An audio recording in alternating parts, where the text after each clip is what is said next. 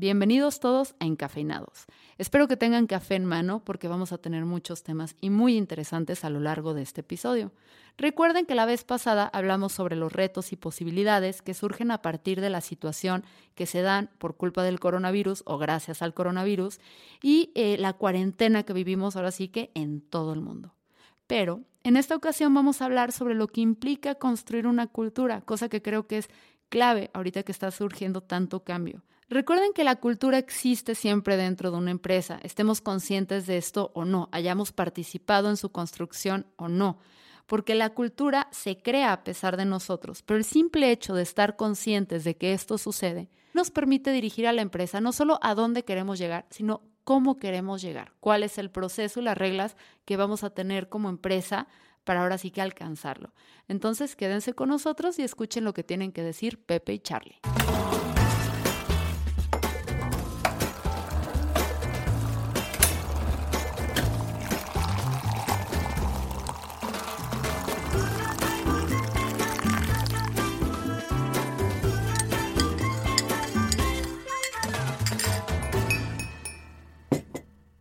Bienvenidos Charlie y José a otra a nuestro segundo episodio.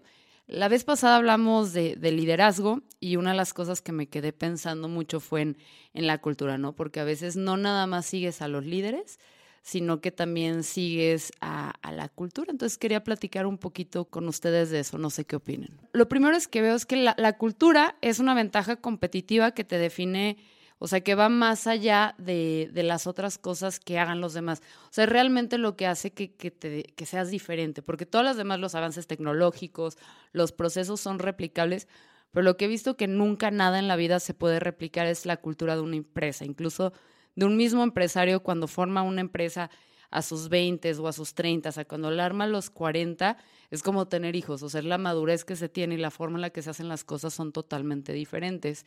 No sé qué piensen ustedes esto de, la ventaja competitiva o la cultura como una ventaja competitiva.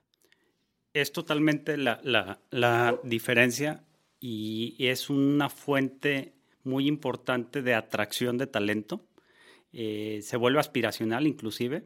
Hay muchos ejemplos de, personas que aplican en los miles cada año para entrar a un número limitado de puestos y es porque quieren estar ahí porque saben que es una cultura que les va a dar ciertas cosas más allá de los perks o de la cafetería o de las cosas. Simplemente es el lugar donde hay que estar, ¿no? Entonces sí es muy importante.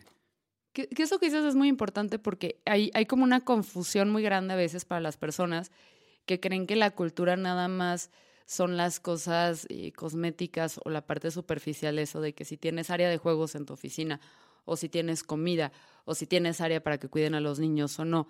Cuando realmente estas pequeñas acciones, si está bien hecho y si está bien construido sobre un, eh, un culture deck, gracias a Netflix, que ya los vemos así en vez de nada más estos manuales de cultura, eh, si están fundamentadas en cosas. O sea, cuando tú tienes, por ejemplo, esto del área donde las personas puedan tener a sus hijos y puedan trabajar, o sea, estás hablando de una empresa que en su cultura te está diciendo, nosotros valoramos a la familia y que tú puedas también cumplir este rol.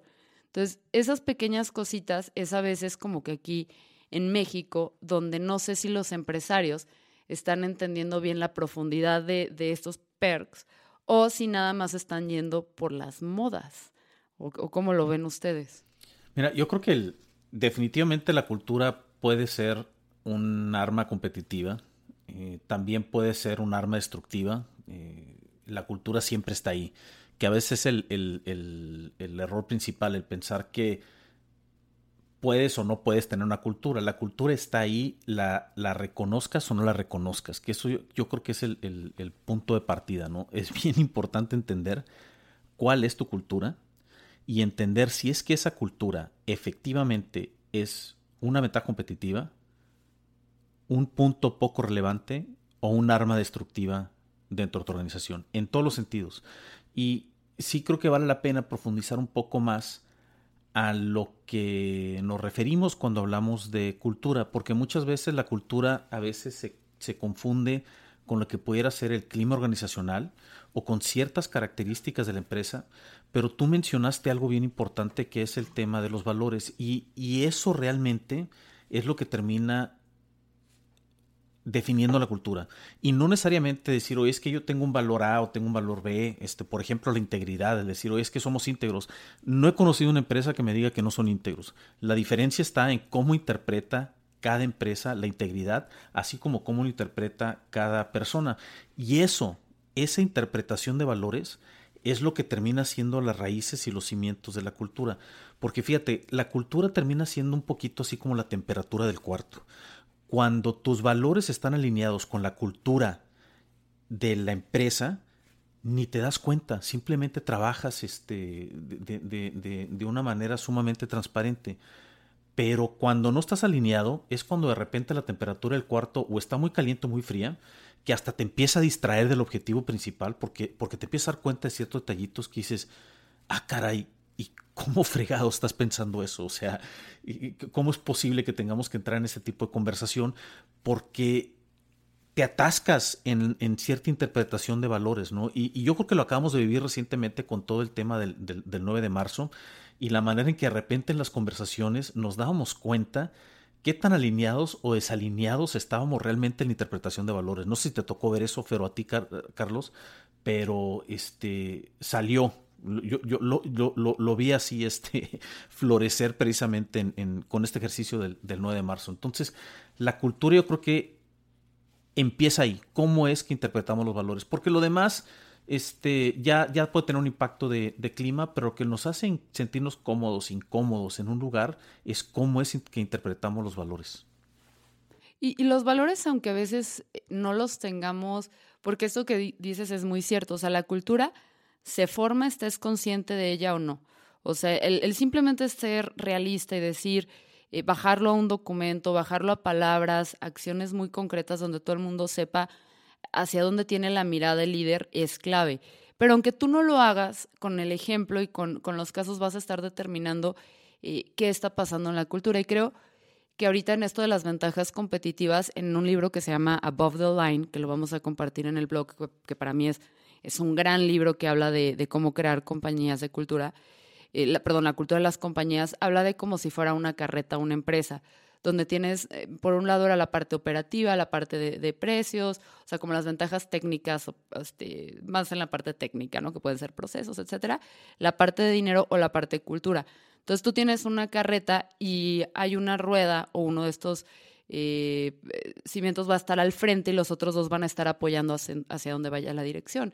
Y habla muchísimo de, de ir hacia donde, o sea, cómo las empresas que van hacia donde está la cultura, o sea, que la cultura guía puede tener muchísimas más ventajas que otras. Entonces, el problema cuando tú no tienes una cultura que, que está bien definida, que está muy clara, es que tienes que eh, read the room para entender cuáles son los valores que realmente mueven a esta empresa. Uno de mis casos favoritos, creo que también sale en este libro, es que explicaba de una empresa que se creían que no, que todos se trataban por igual, que no había mucho problema, que, que todo el mundo era libre de opinar en las juntas de, equipo, etcétera.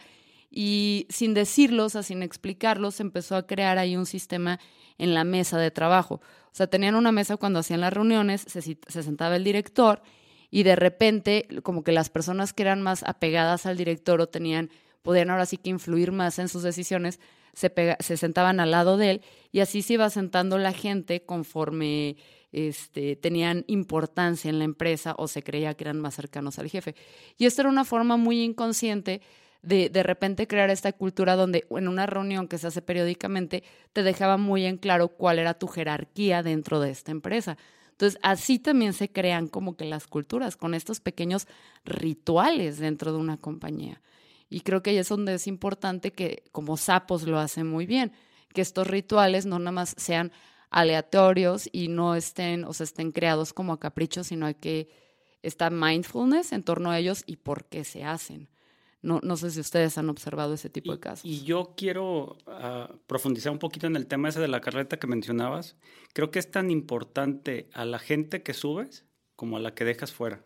Porque en el momento que dejes fuera a alguien que no está alineado con lo que tú pretendes, está bien.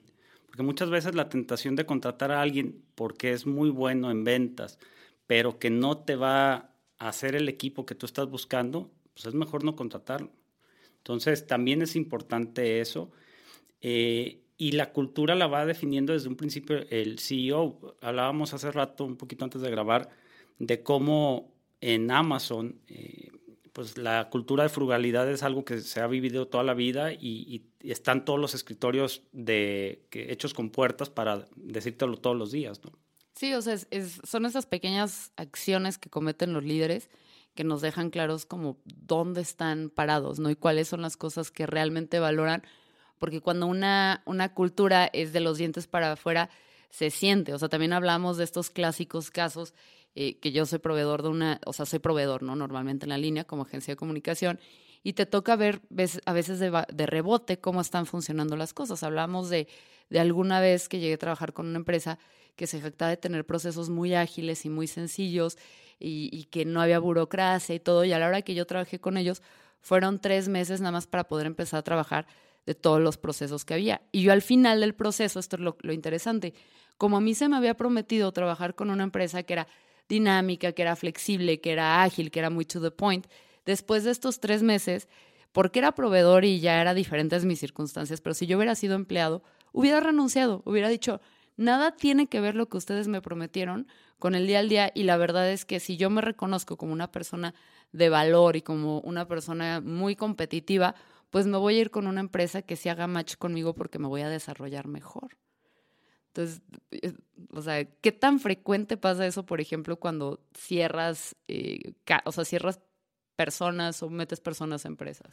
Sabes que mencionaron ahorita dos conceptos bien interesantes. El, el, primero, este, no mencionaron la palabra, pero, pero hablaron de cómo ciertas acciones se van convirtiendo en cultura y el punto intermedio son los hábitos, porque realmente nuestras acciones se van convirtiendo en hábitos y luego esos hábitos se convierten en cultura, ¿no? Es como, no sé si han escuchado la historia de esta, donde, bueno, no es un experimento, de hecho, no es una historia, donde metieron a cinco changos en una jaula, donde había una escalera con plátanos, y cada vez que un chango subía la escalera, les echaban agua fría a todos, y los changos fueron aprendiendo que si subían la escalera les echaban agua fría, y después este, fueron cambiando los changos uno a uno, hasta que llegó un punto en donde cuando se subía un chango, los demás lo bajaban. A ninguno le había tocado el balde de agua fría, pero ya están acostumbrados a que si uno subía, lo tenían que bajar.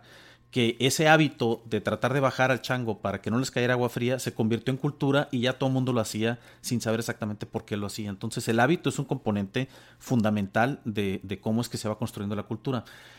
El, otro punto bien importante es este el origen de la cultura, ¿no? O sea, obviamente por, por, por, porque la cultura se construye a través de hábitos el rol del líder y de los líderes de la organización es sumamente importante.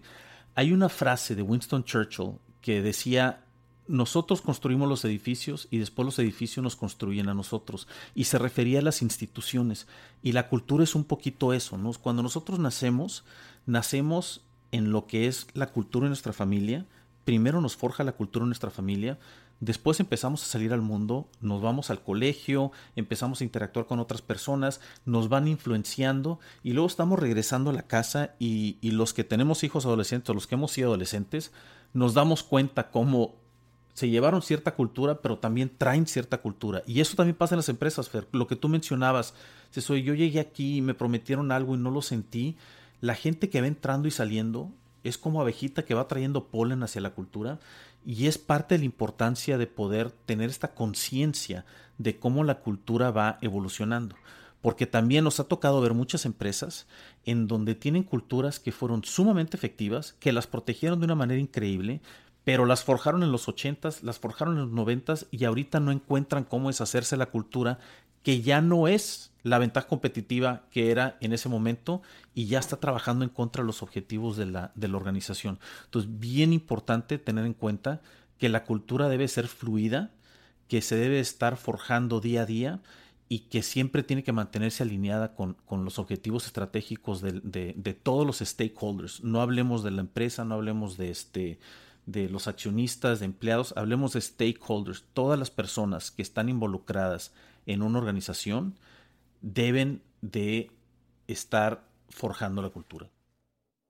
Y, es, es, muy, o sea, el ejemplo de los changos es uno de mis favoritos, porque creo que eso demuestra cómo la cultura se hace desde los primeros empleados, o sea, desde el primero, es más, para mí es cuando se crea la idea de la empresa y cómo se va a conseguir al primer miembro del equipo, desde ahí creo que se empieza a marcar cómo, cómo va a ser una cultura. Y creo que existe mucho la, el prejuicio o la idea, sobre todo aquí en México, de cuando ya seamos una empresa grande y exitosa, vamos a poner como que nuestro manual y nos vamos a dedicar a pensar en eso y todo.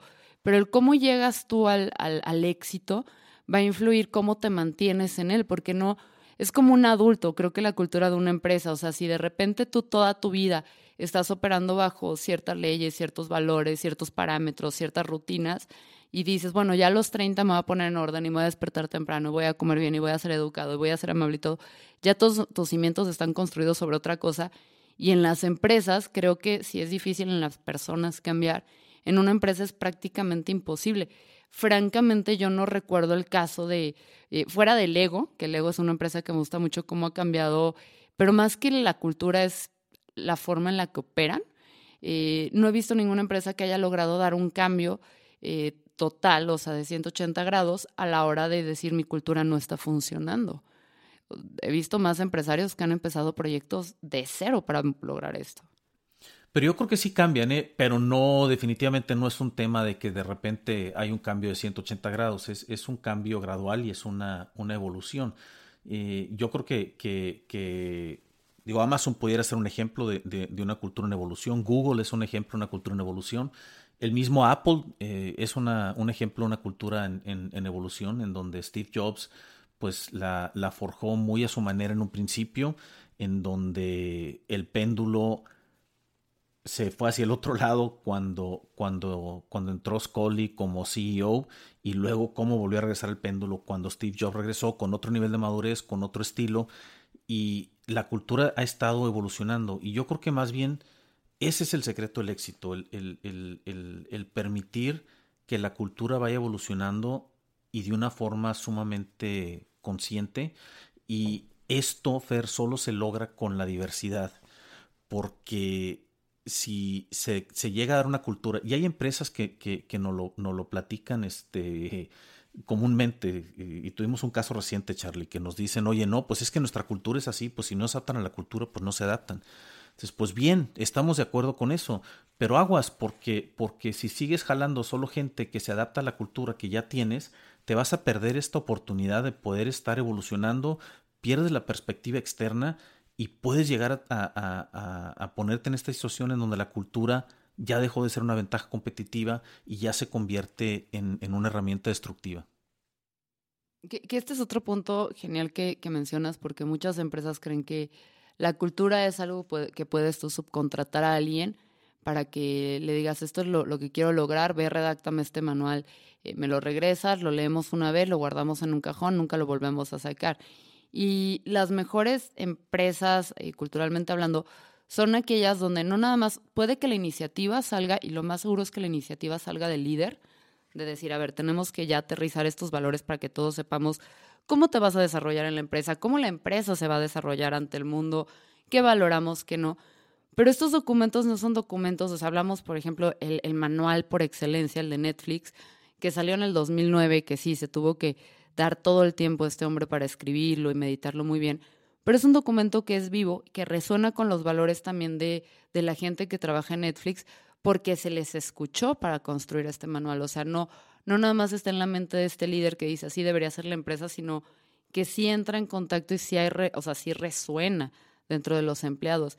Y creo que esto es algo también muy importante, porque vemos que no se trata a veces de nada más contratar asesores que lleguen y te digan así se hace, sino que lo hagan contigo, ¿no? Entonces, eh, creo que ese es otro de los retos que tenemos, de no ver a los manuales como algo estático, fijo, y que se hacen de manera externa nada más. Eh, no sé si ustedes tengan otro caso de sus favoritos, de, porque yo tengo muchos manuales que les puedo platicar que amo y adoro. yo creo que al, al, momento que cae un manual, yo creo que un manual termina funcionando muy bien como una herramienta que ve hacia atrás, de tratar de decir, oye, a ver, vamos a plasmar realmente cómo es que somos. Pero el hecho de que esté escrito hace poco para que la cultura vaya a cambiar. Y, eso nos regresa al tema este de los hábitos, ¿no? O sea, el, manual es, un, es, es, una buena historia que contar de, de cómo la gente puede pintar una foto de cómo es la cultura, pero difícilmente vas a poder entregarle a alguien un manual y decirle, mira, aquí está nuestra cultura, este, ¿qué te parece? Haz lo que dice el manual y te vas a incorporar. O sea, es, este tema de hábitos, porque si no caes en, el peligro de lo que tú mencionabas, oye, pues tú crees que tienes esta cultura, tú crees que estos son tus valores, crees que así operan, porque es la historia que se cuentan, es la historia que se creen, pero definitivamente no es este lo que las acciones van, van reflejando que al fin y al cabo el manual es como un, un, documento para el que va entrando a la empresa nuevo, pueda ser como un hit the ground running y no, no, haya tanto, no haya tanto shock, o sea, si el manual está bien hecho y está alineado, pero al fin y al cabo las formas en las que te van a... Es como el, el show me, don't tell me, o sea, el manual te dice cómo es la cultura, pero el día al día en las acciones, en el cómo, cómo está la, la oficina del jefe o del director en contra del resto de los empleados, cómo está arquitectónicamente dividido todo, cómo se junta la gente a comer, cuáles son los rituales del viernes después de la última hora de trabajo. O sea, ahí es donde realmente vas a vivir la cultura de la empresa. Y estos manuales nada más te ayudan. Pero, ¿qué pasa cuando tú, por ejemplo, tienes tu empresa y dices, eh, chance la cultura la fui haciendo, porque todos lo hacen, o sea, instintivamente la cultura se crea y va muy, muy apegada a la personalidad y los valores del director. Pero ¿qué pasa cuando tú quieres tomar un rol como más consciente y decir, ok, como empresa, ¿dónde estoy? O sea, soy una empresa más que le apuesta a los procesos, al orden, como dice este de Netflix, ¿no? Que su primera empresa era una empresa prueba de tontos, entonces nada más tontos entraban a trabajar porque estaba perfecta para ellos y dijo, no, pues mi siguiente empresa, Netflix, tengo que dar libertad y responsabilidad para que la gente dentro del caos sepa, que es justo lo que hablábamos en el episodio pasado, sepa navegar y sepa hacer cosas. Entonces, si yo quiero hacer esa transición, ¿cómo evalúo dónde estoy? O sea, como director de una empresa. Bueno, pues yo puedo platicar de un caso de una empresa que nos tocó vivir de primera mano. Ellos todos los lunes tenían una junta con todo el equipo en un auditorio y platicaban del valor de la semana o del mes. Entonces lo platicaban, decían nuestro valor es la honestidad y cómo la gente lo percibía. Incluso se, hablaba o se abría más bien el espacio para que la gente cuestionara si dentro de su perspectiva no estaban viendo que ese valor se transmitiera o se reflejara en el día a día. Entonces era una forma de que todo el mundo tuviera accountability, que todo el mundo tuviera decisión sobre los valores y, y, la capacidad y la apertura de decir, no es cierto, eso no está pasando, yo no lo estoy viendo, entonces eso hace que es un círculo de retroalimentación muy interesante. Y esto sí, sí es donde, donde entra un valor al, al, al, manual, Fer, que tú platicabas, ¿no? Porque eh, si, si, lo tienes documentado, digo, nosotros nos llegó a pasar en nuestra empresa, en, en, en una sesión de inducción, eh, todo mundo se le reparte nuestro manual de propósito, en donde vienen ciertos valores, ciertas, cierta manera de, de, de ver el mundo de nosotros en Aldercotten lo entregamos y en una reunión de inducción, este, una chava me, me confrontó y me dijo, oye, no, yo, yo, no estoy de acuerdo con esto porque no, no me ha tocado vivirlo de esta manera y me empezó a decir realmente por qué ella creía que no lo vivíamos como creíamos que lo estábamos viviendo. Entonces yo creo que eso sí es un, este, un componente importante del por qué sí vale la pena documentarlo, porque entonces te deja probar tu teoría contra la realidad. Y regresando a tu pregunta de, cómo es que, que, un empresario puede llegar a, medir su cultura, un método sencillo es, es prácticamente eso, el, tratar de, plasmarlo, el tratar de, rebotarlo y encontrar un mecanismo sincero para que pueda ser cuestionado y revisado. Eh, de hecho, este, tenía un cliente que sus valores los tenían escritos en un pizarrón blanco, de esos de plumón que se puede borrar. Porque, porque él decía que no estaba a favor de enmarcarlos porque entonces se convertían en algo muy rígido escrito en piedra que nunca iba a ser cuestionado. Entonces cualquier persona podía llegar a la sala de juntas y borrar el valor y después este, cuando los demás entraban y lo habían borrado, entonces cuestionaban por qué fregados alguien había decidido que ese valor no se vivía y por lo tanto había sido borrado. Entonces yo creo que este tipo de, de, ejercicios de realmente eh, poner a prueba lo que, lo que ponemos por escrito son una herramienta sumamente valiosa para ver si, si es que, como dicen los americanos, we walk the talk. Sí, que eso es clave, o sea, creo que esa parte donde la gente sepa que, los valores o los principios de una empresa no están escritos sobre piedra y que sientan la confianza y la capacidad de influir donde trabajan para poder decir, creo que esto no es vigente o creo que no estamos reflejando esto en, nuestras acciones, creo que eso es precisamente el mejor manual de marca que alguien puede construir dentro de una empresa. Sí, y, la libertad, por ejemplo, de decir que, el valor de la empresa es la diversidad. Y si de repente alguien se para a la mitad del, del aula o de la sala y voltea y ve que, que no, no es tal, o sea, que no existe la diversidad, que se carga para un lado del espectro, o solamente hay hombres. Eh, entonces, ahí tener también la facultad o la libertad de decir, oigan, pues aquí dice diversidad y, y aquí no la veo, ¿no? Fíjate la herramienta tan potente, Charlie, de, de, una protesta en silencio, de simplemente poderte parar y borrar la palabra diversidad de tu pizarrón de valores. O sea, sin tener que enfrentar gente ni nada, ¿no? O sea, simplemente, a ver, no te voy a dar explicaciones, simplemente la voy a borrar. Y entonces ya el equipo de liderazgo tiene que saber cómo enfrentar eso con, con, madurez. Pero e, es, esa es una parte esencial, el, el poder proveer de un mecanismo de feedback sumamente sencillo que, que, permita que la gente tenga la fortaleza y la valentía para poder levantar la mano en silencio y decir, esto no es lo que ustedes creen que es. Y también habla del líder, ¿no? Porque es, es algo, o sea, volvemos, tienes que tener un líder que esté abierto a la crítica, o sea, que estés abierto a que alguien, a que tu equipo te rete y te diga, esto que estamos diciendo que vamos a construir en equipo no es cierto, no existe, o lo cambias o este haces, tomas acción, tomamos acción para alinearnos y realmente ir hacia donde le tiramos. Y eso sí habla de, una madurez eh, mental y emocional impresionante que, que normalmente no se te enseña en una cultura mexicana donde tradicionalmente las empresas, el jefe siempre tiene la razón, casi casi, ¿no? Pues muchísimas gracias por su tiempo. José, si te quieren buscar en redes, ¿cómo te encuentran? En Twitter, arroba José Jorge Ruiz. ¿Y a ti, Charlie? En Twitter, César Lórzano E. Espero que hayan disfrutado muchísimo del café que se están tomando y de los tips que nos dieron aquí Charlie y Pepe. Recuerden que absolutamente todos los videos, artículos, libros, incluso una serie de tips no mencionados aquí, pero que enriquecen este episodio, están disponibles en encafeinados.com. Entonces ya saben, si se quedaron enganchados y quieren ir por su segunda taza de café, ¿a dónde pueden ir? Y eso es todo, muchachos. Espero escucharlos bien próximamente.